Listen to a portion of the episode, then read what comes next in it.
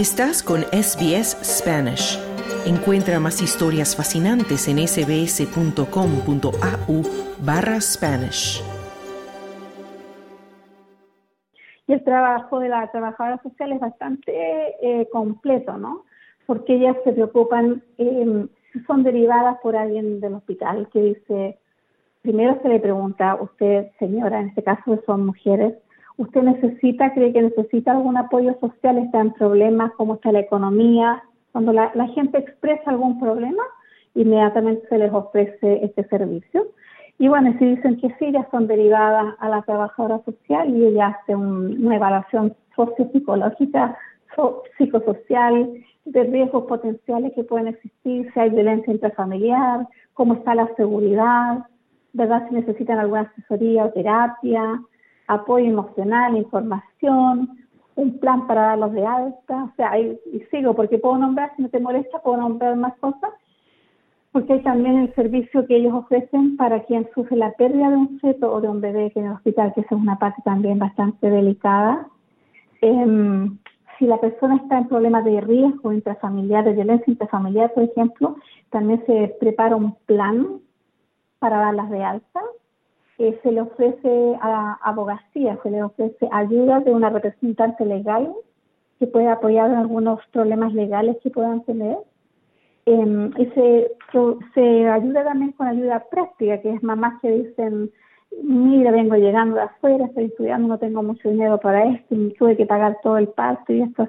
Entonces hay ayudas más concretas que son ropita para la guagua, el coche para la guagua, la cuna para la guagua, algunos cupones para obtener alimentos. O sea, estas cosas son las que las trabajadoras tratan de, conseguir para la gente.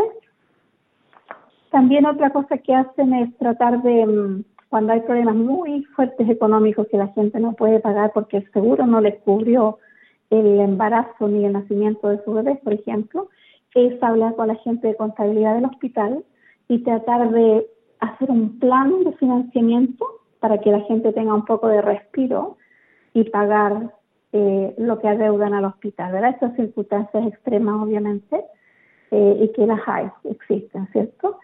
Em, las trabajadoras sociales se preocupan también de las mujeres que tienen discapacidades, en tanto intelectual, alguna eh, lesión adquirida en el cerebro, discapacidades físicas, con salud mental, con problemas, pérdida de embarazos anteriores, mujeres que piensan adoptar o están tienen la idea de a lo mejor adoptar si no pueden tener hijos, eh, que tienen problemas con las relaciones personales de pareja, em, gente que vive fuera de fuera de aquí, en la parte rural, digamos, y que tienen que venir acá, y el transporte y el alojamiento, gente que tiene sus bebés en trabajo, en cuidado intensivo por meses y meses, entonces ahí también existe un tipo de ayuda para ellos mujeres con embarazo de alto riesgo, mujeres con cáncer.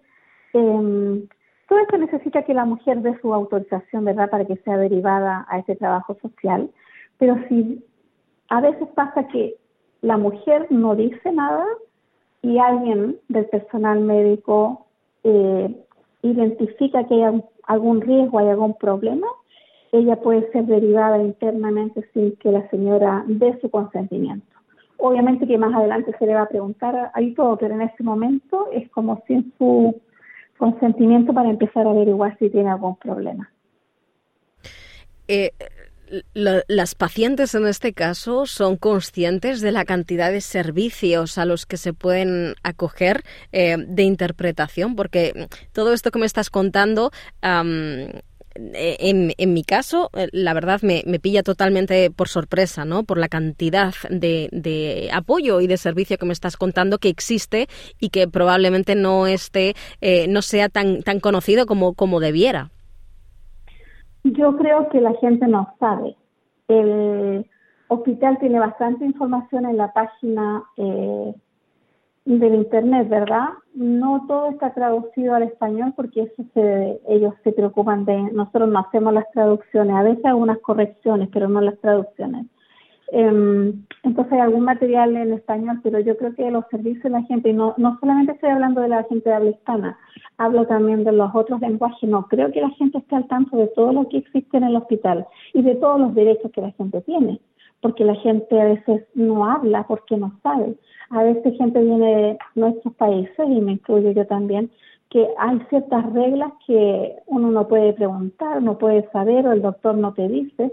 En cambio acá el, el, approach, como dicen, y la relación paciente-doctor debería, debe ser mejor. Entonces la gente tiene derecho a saber más, a ser un poquito más, eh, digamos, exigente en cuanto a quiero saber, quiero que me digan en qué me pueden ayudar y averiguar, porque esto existe y a mí me sorprende a veces yo estoy interpretando para una mujer, digamos, y le dicen, usted, ¿cómo están las, las cosas financieras? ¿Tiene problemas para conseguir algo para su bebé? La gente se sorprende de cómo me están preguntando esto, ¿no?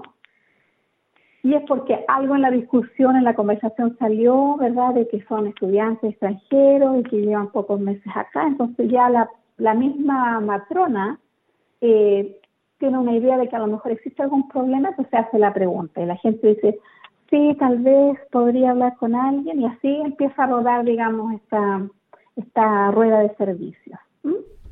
Angélica, ¿cómo ha ido cambiando este em, el, servicio concretamente de, asuntos sociales con el paso de los años? Eh, hoy en día eh, las pacientes necesitan, requieren o demandan más ayuda que, no lo sé, hace hace 10 años o, es todo lo contrario. En el caso de nosotros los hispanohablantes pareciera que somos un poquito, em, no sé si más, eh, antes decía yo, orgullosos y orgullosa y nos gusta la ayuda hasta por ahí nomás, pero yo creo que hay desconocimiento del servicio. Y inclusive en la gente que habla inglés, eh, no sé si hay más exigencia, pero sí hay petición, porque la situación en, de todos lados está muy difícil para la gente, tanto de los que viven acá como los que vienen llegando. Y hay mucha gente con problemas de alcohol, de drogas, que también es otro servicio que presta el hospital para consejería y ayudar a las mujeres que están embarazadas y tienen este tipo de problemas.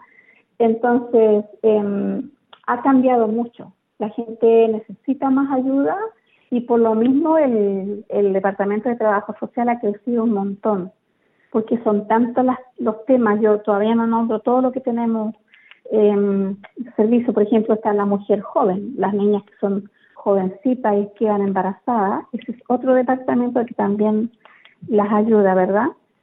Em, entonces ha cambiado mucho, se necesita mucho más ayuda yo creo que años atrás y la gente se comunica. Si tu amiga vino y consiguió algo porque no tiene y hay otra que no le dicen, mira, pregunta por si acaso, porque no es para todo, hay gente que puede comprarse todas sus cosas, incluso conseguir de amigos, regalos, pero hay algunas que no. Entonces, se pasan la voz y ya cuando les preguntan dicen, sí, yo la, verdad es que necesitaría por lo menos un, una silla de auto para sacarlo del hospital o un cochecito. Así va caminando la cosa. Hay muchas cosas que conversar, pero yo digo que en general, eh, la gente, en este caso la gente de habla hispana, cuando venga al hospital, eh, que pregunte. Eh, nosotros como intérpretes no podemos preguntar por la gente. ¿ah? Nosotros no podemos, a veces se hace porque es necesario, pero en general el intérprete no aboga por la gente. Creo que en años anteriores, no sé, 50 años atrás, la gente decía, oh, la intérprete me ayudó mucho porque la intérprete pedía por la gente, pero eso no es parte del código de ética de nosotros, entonces nosotros no podemos hablar, no, yo no puedo decir, señora, pregunte por el trabajo social, pregunten qué le pueden ayudar, yo no puedo hacer eso. Entonces yo diría que la gente lo que debería hacer es informarse más, revisar las páginas de internet, escuchar esta información y así cuando vengan al hospital y tienen algún problema pueden, digamos, tener la idea de preguntar. Y claro que lo pueden hacer a través de la intérprete, me puede preguntar a mí, puede decirle a la doctora si yo tengo acceso a esto y yo voy a hacer la pregunta, obviamente, interpretar por ella. Es decir, me, quieres decir que si la paciente em, deja encima de la mesa asoma un poquito algún que otro problema que no haya desvelado en ese momento, si no es el doctor o, el médico, si no está pendiente de esas palabras, tú, no puedes proponer o no, no puedes eh, decirle que pregunte por esto o por lo otro. No debería. Hay casos muy extremos eh, que no puedo contar, pero hay algunas veces que nosotros lo tenemos que hacer porque es una instancia demasiado eh, delicada o peligrosa para dejarlo pasar. Pero no, no uno no aboga por las personas, solamente trata de interpretar lo mejor posible el mensaje que quiere pasar a través a profesional y de, vuelta también. Angélica, ¿se ha dado el caso em, en el que hayas visto a una persona en diferentes ocasiones eh, a lo largo del paso del tiempo, es decir, que hayas eh, realizado la interpretación para un caso y que años después hayas vuelto a ver esa paciente pues por, por algún otro asunto también delicado? Sí, sí, sí, muchas veces, muchas veces. Y la gente a veces por ciertas enfermedades o problemas deja de venir porque sienten que no hay remedio, que no, no, han sido ayudadas como ellas piensan que debería ser, y, pero como se van deteriorando, vuelven a retomar el servicio de, de los doctores o quien sea, y, y ahí nos reencontramos de nuevo. Pues Angélica Oliva, ha sido un auténtico placer haber conversado contigo sobre este interesante tema como es el mundo de la interpretación. Eh, gracias por, por atendernos y espero que con, tus palabras, con tu experiencia, pues eh, hayas animado también a, la, a la gente por lo menos a informarse de que este servicio existe y que estáis allí también para ayudar. Exactamente. Muchas gracias por invitarme a conversar. Dale un like, comparte, comenta. Sigue a SBS Spanish en Facebook.